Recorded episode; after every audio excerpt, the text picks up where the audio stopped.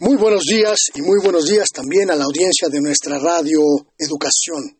La decisión de desaforar al fiscal de Morelos, Uriel Carmona, acusado por la Fiscalía de la Ciudad de México de múltiples delitos contra la Administración de la Justicia, marca un significativo punto de inflexión en las relaciones del Poder Judicial Federal y el resto de las instituciones del Estado mexicano.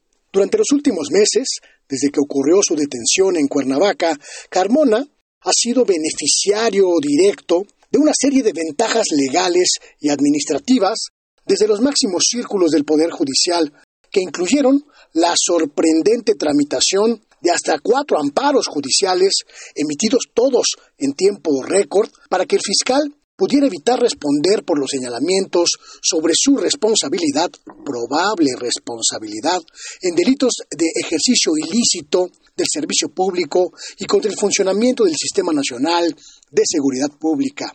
Aupado a lomos de un poder judicial casi convertido en una camarilla, Carmona promovió personalmente, además, que su propia esposa fuera designada magistrada del Tribunal Judicial en Morelos mientras éste preparaba su defensa un hecho sin precedentes en esta relación, digamos, opaca del Poder Judicial con la transparencia y con la rendición de cuentas federal. Ayer, cuando la Cámara de Diputados, erigida en jurado de procedencia, aprobó retirarle el fuero, esa suerte de inmunidad para que sea procesado penalmente, Carmona finalmente ha quedado a disposición de las decisiones de la autoridad que le reclama responder por ciertas acusaciones.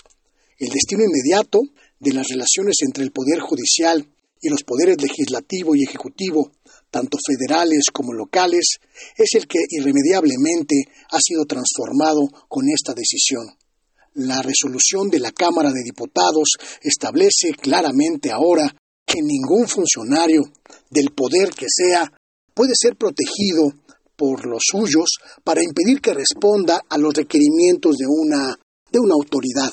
Que la justicia, en este y en todos los casos, no sea una excepción para aquellos que tienen contactos o relaciones con las cúpulas del poder y que la justicia, la justicia en definitiva, no sea de ninguna manera una excepción. Es muy posible que en las próximas horas el Congreso de Morelos tenga conocimiento de esta determinación del Congreso Federal y ratifique el desafuero del fiscal de Morelos. Así, la Fiscalía Capitalina podrá requerirlo para responder por las acusaciones en torno de un hecho absolutamente reprobable. La obstaculización de un proceso penal en contra de una víctima de feminicidio.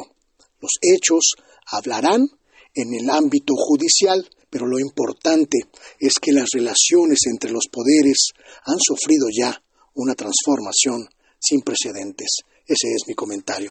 Muy buenos días.